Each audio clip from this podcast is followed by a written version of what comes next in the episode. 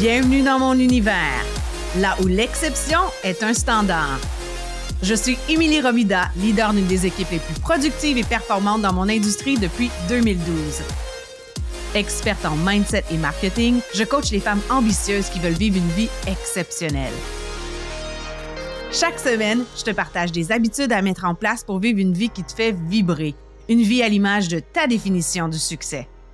Si tu es une passionnée de développement personnel qui cherche des stratégies concrètes pour transformer tes rêves en réalité, ce podcast est pour toi. Prête à faire de l'exception ton standard? Let's go!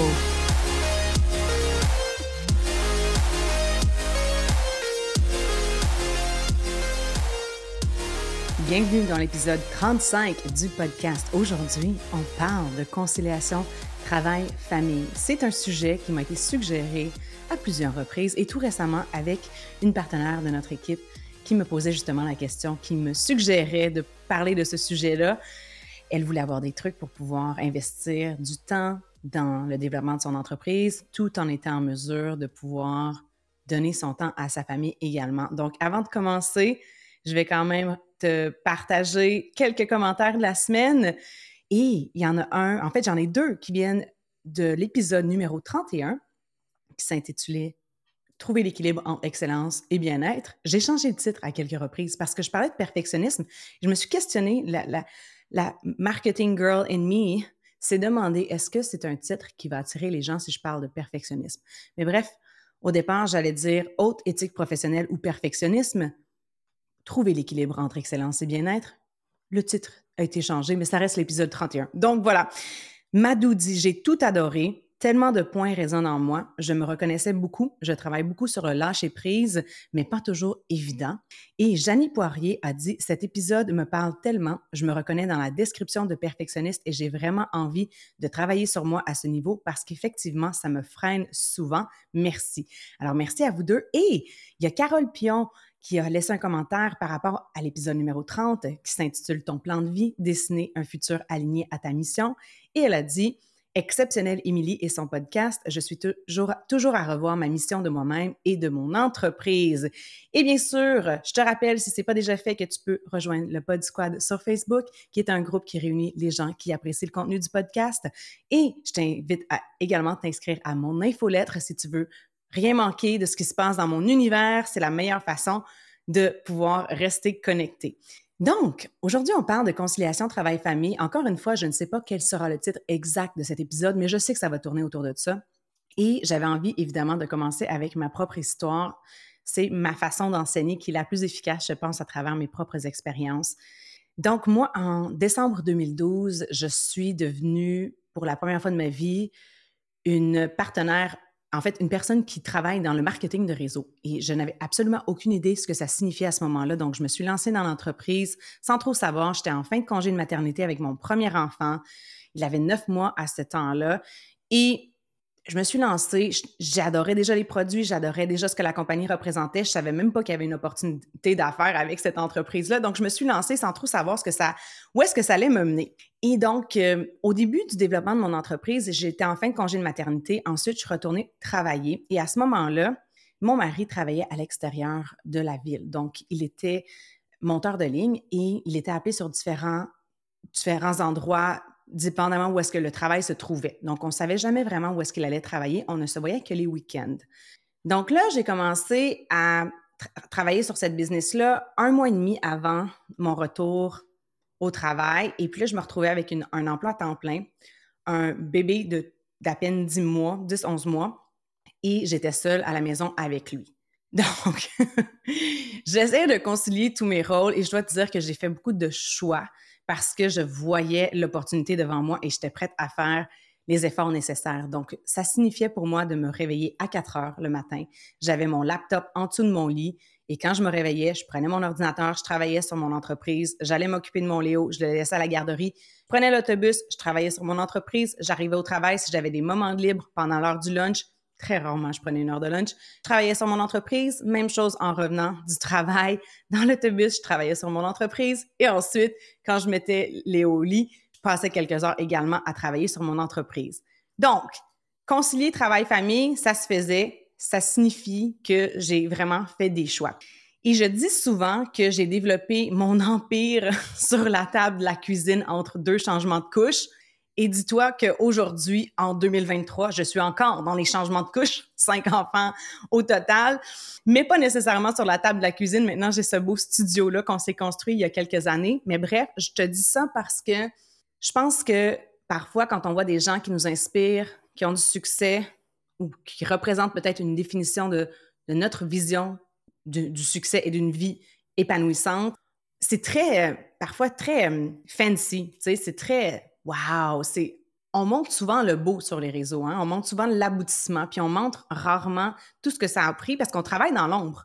Je pense qu'en tant, en tant qu'entrepreneur, en tant que personne qui travaille sur les réseaux sociaux, qui est dans le marketing de réseau, on est célébré pour les choses qu'on fait dans l'ombre. On est célébré publiquement pour les choses qu'on fait quand personne nous regarde. Et c'est pas sexy, ces choses-là. Donc, tu sais, se lever à 4 heures du matin et prendre son laptop en dessous du lit, c'est pas nécessairement la chose euh, la plus sexy au monde. Mais bref, je l'ai fait. Euh, et, donc, à partir de là, quelques mois plus tard, mon mari s'est fait offrir une offre d'emploi dans l'Ouest canadien et on est déménagé à l'autre bout du pays. Je ne connaissais personne là-bas. On est déménagé très rapidement et j'ai quitté mon emploi. Et à partir de ce moment-là, mon mari m'a dit, tu n'as pas besoin de trouver d'emploi, occupe-toi de Léo. Et je pensais que c'était un cadeau sur un plateau d'or pour moi. C'était comme, wow, enfin, je vais pouvoir euh, vivre ça, être maman à la maison. Mais d'un autre côté, il y avait cette entreprise-là, cette opportunité-là que j'avais entre les mains et j'avais déjà développé résultats, j'avais déjà atteint certains objectifs, je voyais l'opportunité et pour moi, mon indépendance financière, elle est extrêmement importante. Et quoique Damien était super gentil de m'offrir ça, pour moi, ça a été un signal d'alarme. Je voyais comme une corde au cou parce que justement, c'est super important pour moi de pouvoir rester indépendante financièrement et de pouvoir contribuer au salaire familial. Donc, l'entente qu'on avait, lui et moi, c'est que j'allais m'occuper de Léo et de la maison. La réalité, par contre, c'est que je profitais de chaque minute et chaque seconde à l'extérieur du fait que je m'occupais de mon enfant pour développer mon entreprise. Donc, le lavage, le ménage, la vaisselle, c'était assez négligé. Et parfois, Damien revenait du travail, parfois après avoir fait de longues journées, des 16 heures. Il était parfois appelé sur des appels d'urgence en tant que monteur de ligne pendant qu'il fait tempête. Il revenait et la maison était en bordel. Notre condo était en bordel. Mais moi, je voyais le potentiel. Et, mais pourtant, tu sais, lui, ce que je veux dire, c'est que ça a créé des tensions. Donc, on a une super belle relation, mon mari et moi. On s'aime. Ça fait 16 ans qu'on est ensemble, 10 ans qu'on est mariés. Mais ça n'empêche pas que cette période-là, elle était quand même assez difficile, remplie de défis. Et je me souviendrai toujours à un moment donné, il m'a donné un ultimatum pratiquement. Il m'a dit, comme ça peut plus continuer comme ça, il va falloir que, que tu fasses un choix entre genre je m'occupe de la maison ou en tout cas je sais pas trop c'était quoi l'ultimatum mais moi je me souviens avoir en fait c'est moi qui ai donné l'ultimatum j'essaie de me rappeler parce que je me rappelle que j'en pouvais plus j'étais j'étais fatiguée parce que je travaillais très fort sur la business. Sur la maison, ben pas tant, mais je m'occupais de mon fils. Et puis, j'étais épuisée parce que, parce que j'essayais de tout faire, puis ça fonctionnait pas super bien. Mais ma business, ça fonctionnait bien. Donc, je me souviens m'être dit ça. J'avais dit, ah, je, ne suis plus capable, je peux, peux pas faire les deux.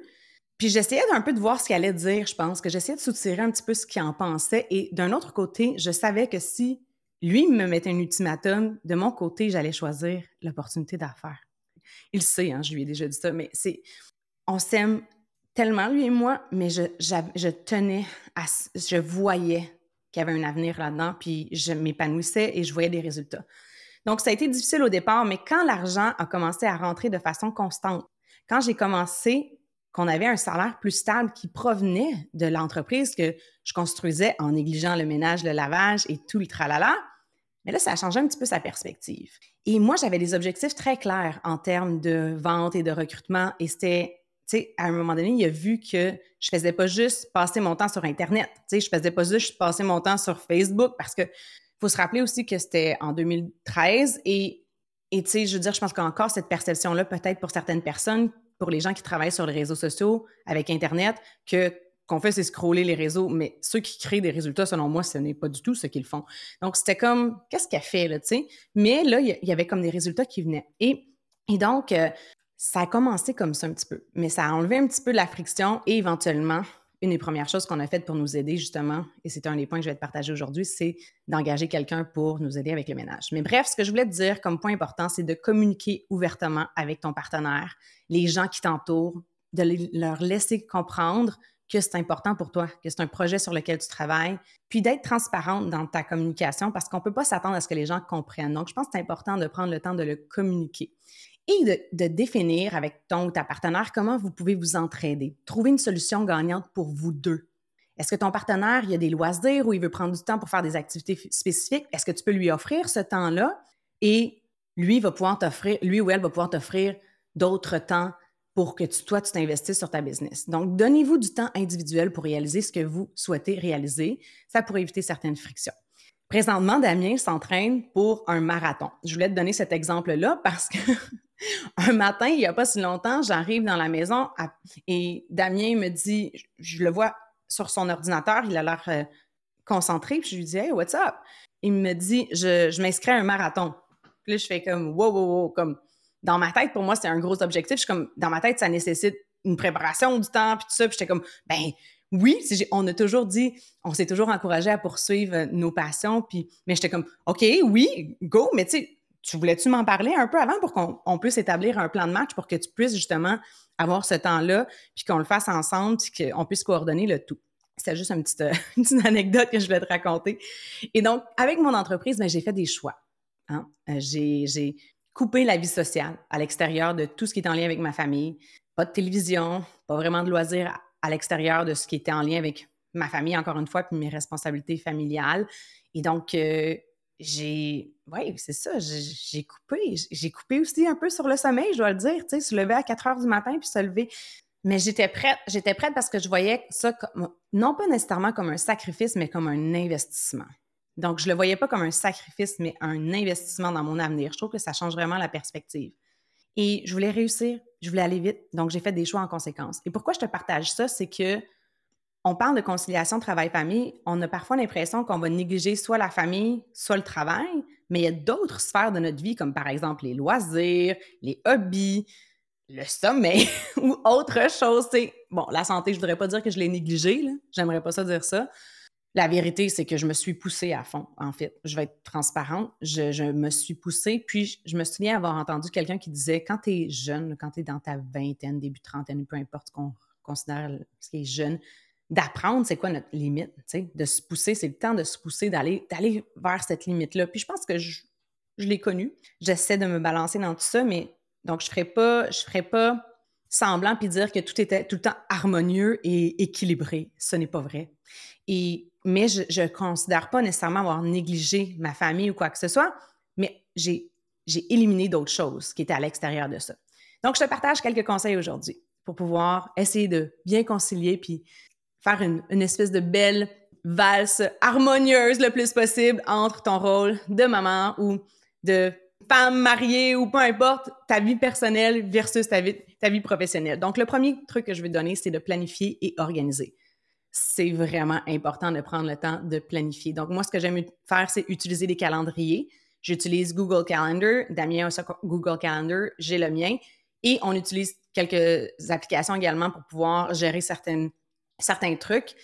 Et on veut prévoir du temps pour chaque aspect de notre vie, donc y compris les moments de famille. Par exemple, le vendredi après-midi, depuis plusieurs années, dans mon calendrier, c'est date day. Donc, on essaie de se réserver ce moment-là entre nous et on essaie de créer des espaces euh, à travers tout ça aussi, mais je pense que c'est important. Tu sais, on dit que telle chose est notre priorité, telle chose est notre priorité, mais à quoi ressemble notre calendrier? Tu sais, c'est vraiment ça qui montre, si tu regardes en arrière, qu'est-ce qu'il y avait à ton calendrier? Est-ce que c'est un bon reflet des priorités que tu veux avoir?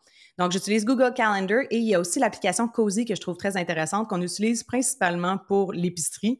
Donc, on se la partage entre nous et donc, il y a une liste d'épicerie où il y a des choses qu'on peut acheter pour la maison. On peut créer des listes différentes ou des, listes de choses à accomplir. Donc, parfois, je fais des listes de choses à accomplir à Damien aussi, ou ben, il va m'en faire à l'occasion.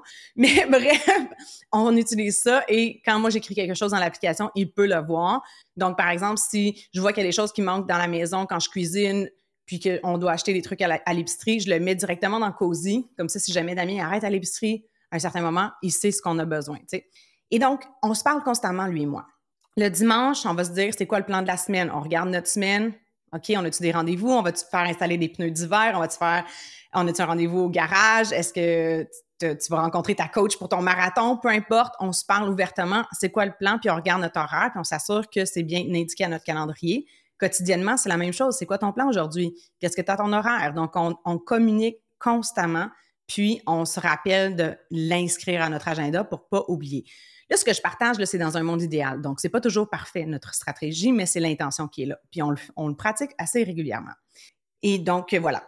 Je te dirais qu'avec une famille de cinq enfants, ça peut être toute une gymnastique de gérer juste les déplacements, aller chercher les enfants à l'école. Présentement, nos enfants ne prennent pas l'autobus. Donc, les enfants à l'école, les lits à la garderie, les activités la fin de semaine, coordonner tout ça, qui qui va chercher qui, bébé qui dort à la maison qui qui reste à la maison. Donc, est-ce qu'on part avec toute la gang? C'est quand même une gymnastique, mais je pense que le secret repose vraiment dans notre capacité à communiquer et de se dire, OK, qui qui fait quoi?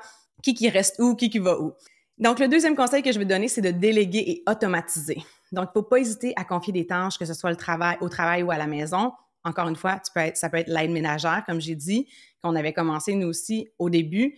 Euh, les services de livraison de repas, hein? cuisiner, ça peut être assez, euh, ça prend du temps, ou encore déléguer certaines responsabilités professionnelles. Et plus tu vas automatiser tes tâches récurrentes pour gagner du temps, plus tu vas être efficace. Donc, première étape pour moi, ça a été d'engager quelqu'un pour nous aider avec le ménage à la maison. Par la suite, ma belle-maman est venue garder à la maison et faisait le ménage également. Donc, euh, donc ça, ça nous a aidé. On a eu Cali à la maison très longtemps et Jack euh, par la suite, quand il est né aussi, ma belle-mère était là euh, souvent là, à la maison. donc, elle nous aidait énormément pour ça. On l'avait engagée pour qu'elle puisse nous aider. Mon autre étape, ça a été d'engager une adjointe. Donc, au début, je pense que la personne que j'avais engagée faisait 10 heures par semaine et éventuellement, j'ai augmenté les heures et les responsabilités. J'ai délégué de plus en plus. Et ça m'a permis de pouvoir me concentrer davantage sur ma zone de génie, les choses que j'aime faire. Et donc, ça a été vraiment une progression de cette façon-là. Mais ça a pris des années avant que je délègue, que j'ai une adjointe. Donc, euh, c'est, je veux dire, je, mais je pense j'aurais pu le faire bien avant. Honnêtement, j'aurais pu le faire bien avant. Donc, je veux juste pas qu'on pense qu'on a absolument besoin d'une adjointe dès le départ. Ça, c'est une quête personnelle, c'est quelque chose qu'il faut évaluer nous-mêmes selon notre situation. Et donc, j'ai utilisé aussi, j'ai automatisé le plus possible dans mon entreprise. Je dirais que dès le départ, j'ai commencé à créer des systèmes, la façon que ça fonctionne aussi dans notre organisation on parle beaucoup de duplication, donc on enseigne à nos partenaires à dupliquer nos actions. Donc, plus on a des systèmes qui se dupliquent facilement, qui sont simples, concrets, bien détaillés, plus ça facilite la compréhension et l'application et plus on augmente notre succès aussi. Donc, ça, c'est quelque chose que j'ai mis en place dès le départ et de plus en plus de l'automatisation. Donc, fonctionner avec des formulaires au lieu de faire du one-on-one, euh, créer des automatisations avec des séries de courriels, etc ça a été vraiment quelque chose de, positif pour moi et de mettre en place des, systèmes, des outils qu'on peut utiliser, des stratégies de communication avec mon équipe également. Stratégie de gestion de temps, donc c'est un autre truc que je vais te partager pour optimiser ta performance et ta productivité. Bien, personnellement, en ayant les enfants à la maison au départ, quand Damien n'était pas là, il travaillait toujours, ben, il, travaillait, il était encore monteur de ligne. Moi, je séparais toujours mes tâches, mais encore une fois, si je suis avec les enfants puis j'ai certaines responsabilités ou des trucs que je veux faire, Évidemment, tout dépend de l'âge des enfants puis du besoin d'attention qu'ils ont, là, que, que je dois superviser. Mais je sépare les tâches entre celles qui requièrent mon attention à 100% et celles que je peux faire en compagnie de mes enfants. Par exemple, que ce soit des tâches ménagères ou encore pour l'entreprise. Je peux plier du linge avec mes enfants, même mon bébé qui est là. Je peux superviser ma petite qui est là. c'est un environnement sécuritaire. J'ai pas besoin d'avoir mes yeux rivés sur elle constamment en autant que j'ai créé cet environnement sécuritaire-là. Même chose avec euh, certaines autres tâches que je peux faire. Par contre, certaines choses avec mon entreprise, par exemple, quand je fais de la création de contenu, quand j'enregistre un podcast, je n'enregistrerai pas un podcast si j'ai un bébé à mes côtés. Donc, ça, je réserve ça pour du temps quand soit que j'ai de l'aide ou que je peux être seule. Donc, pense aux tâches que tu as devant toi, celles que tu peux effectuer. Euh, quand tu es peut-être même avec tes enfants ou quoi que ce soit, et celles qui doivent absolument nécessiter ton attention à 100% Ensuite, de faire une liste de tâches à accomplir. Donc, plus tu vas être focus sur les choses essentielles, te mettre tes priorités, d'avoir une ligne directrice, savoir où tu t'en vas, c'est quoi ton but aujourd'hui, c'est quoi les trois choses que tu veux accomplir, d'écrire une liste de tâches, puis moi, je les mets en priorité. Puis, à un moment donné dans ma vie, je trouvais que les, les agendas n'étaient jamais assez gros parce que j'avais tellement de choses à écrire dedans, à réaliser, puis je me suis dit, il y a une raison pour laquelle ne sont pas gigantesques et infinies. C'est parce qu'il y a seulement 24 heures dans une journée et que si j'essaie d'en faire plus, ben ça ne fonctionne pas. Donc, d'arriver à vraiment se dire, qu'est-ce qui est important maintenant? Et il y a quelque chose que je me répète souvent dans, mon, dans ma tête quand je vois la distraction ou que je pense à quelque chose que je pourrais faire. Si c'est pas sur mon cahier de notes, c'est pas sur ma liste de priorités, je vais me dire, not important now. C'est pas important maintenant, c'est pas important maintenant. Puis là, je passe à autre chose. Donc, de prendre le temps d'écrire tes tâches, les numéroter en ordre de priorité. Et c'est quoi ton top 3? Tu sais, c'est quoi les trois choses que tu peux faire aujourd'hui qui vont te permettre d'avancer le plus rapidement vers ton objectif à moyen long terme, ton grand objectif, et élimine le reste, puis clencher ça le plus tôt possible dans la journée? En tout cas, c'est ma stratégie. Et donc, euh, si, par, exemple, si tu es, un enfant malade ou quoi que ce soit, il se passe, tu es interrompu dans ta journée, mais tu as fait ces trois choses-là, tu vas avoir quand même un sentiment du devoir accompli et tu vas avoir avancé. Une autre chose que j'aime utiliser, c'est un chronomètre. Donc, je me fixe des objectifs. Je vais me dire, par exemple, dans les 20 prochaines minutes, je veux avoir écrit toutes mes notes pour enregistrer mon podcast. Je me fixe un objectif. Euh, dans les 10 prochaines minutes, je veux envoyer 5 courriels ou répondre à 5 messages, peu importe. Donc, de se fixer des limites et des objectifs et d'utiliser un chronomètre, ça nous permet vraiment d'être focus. Puis à chaque fois, là, par exemple, on s'en va dîner ensemble, Damien et moi. Donc, je savais que j'avais un deadline et ça fonctionne, hein, les deadlines. Donc, euh, j'ai été super concentrée, productive, concise dans mes notes et j'enregistre le podcast. Maintenant, je le remets pas plus tard parce que je savais que je voulais le faire aujourd'hui avant d'aller dîner. Donc, euh, on peut s'auto-récompenser et se dire des choses comme quand je vais avoir terminé, terminé ceci, je vais avoir droit à cela. Ensuite, établis des limites. C'est important de mettre des frontières entre ton travail et ta vie de famille. Puis je sais que c'est difficile, ça m'a pris beaucoup de temps à être capable de le faire. Puis surtout dans une situation où est-ce qu'on est entrepreneur, où est-ce qu'on est une personne créative qui a toujours 100 000 idées, ça n'arrête pas, hein, ces idées-là. Donc, c'est un work in progress, comme on, comme on dit.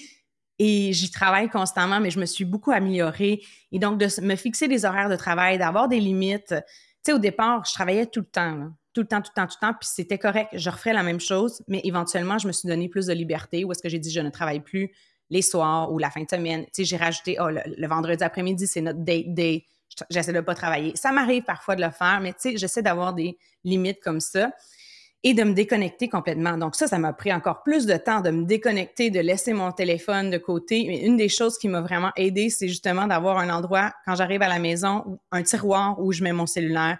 Des fois même, si je l'ai avec moi, puis que je suis en train de cuisiner, puis mes enfants sont là, puis je veux pas être déconcentrée, je le mets dans une armoire. J'ai comme deux spots là, sur, euh, sur le plancher où est-ce qu'il y a la cuisine. J'ai deux endroits où est-ce que typiquement je mets mon cellulaire quand je veux pas le voir, parce que juste le voir, c'est comme ça crée une connexion, ça crée comme un, je sais pas, je sais pas comment dire, mais it triggers something. Donc ça, ça m'amène à, à penser, y a-tu besoin de quelque chose que je dois faire? Est-ce que je dois regarder quelque chose? Donc de laisser ton téléphone dans un autre endroit. Puis là, c'est drôle parce que ce matin, je cherchais mon téléphone et là, j'utilise ma montre pour pouvoir le faire biper.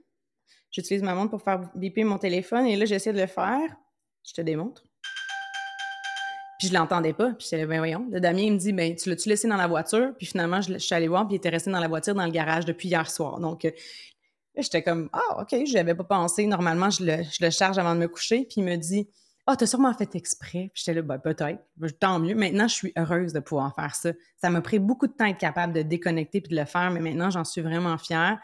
Puis moi, c'est tellement libérateur là, de de me mettre sur Do Not Disturb, euh, de me déconnecter, d'enlever mes applications de réseaux sociaux quand je ne travaille plus. C'est vraiment quelque chose qui m'aide à, ma santé mentale, vraiment. Donc, euh, mais ça me fait du bien d'être rendu là. Prends du temps pour toi. Donc, euh, de réserver des moments pour tes activités préférées, que ce soit pour faire du sport, de la lecture ou juste du repos. C'est important de prendre soin de toi c'est vital même pour garder ton équilibre et être performante parce que justement, si on fait juste go, go, go, go, go, travail, travail, travail, travail, travail, on peut se brûler. Donc, c'est là qu'on, c'est une quête personnelle. On apprend à travers notre expérience à savoir c'est quoi notre limite. Puis oui, j'ai dit que je m'étais poussée.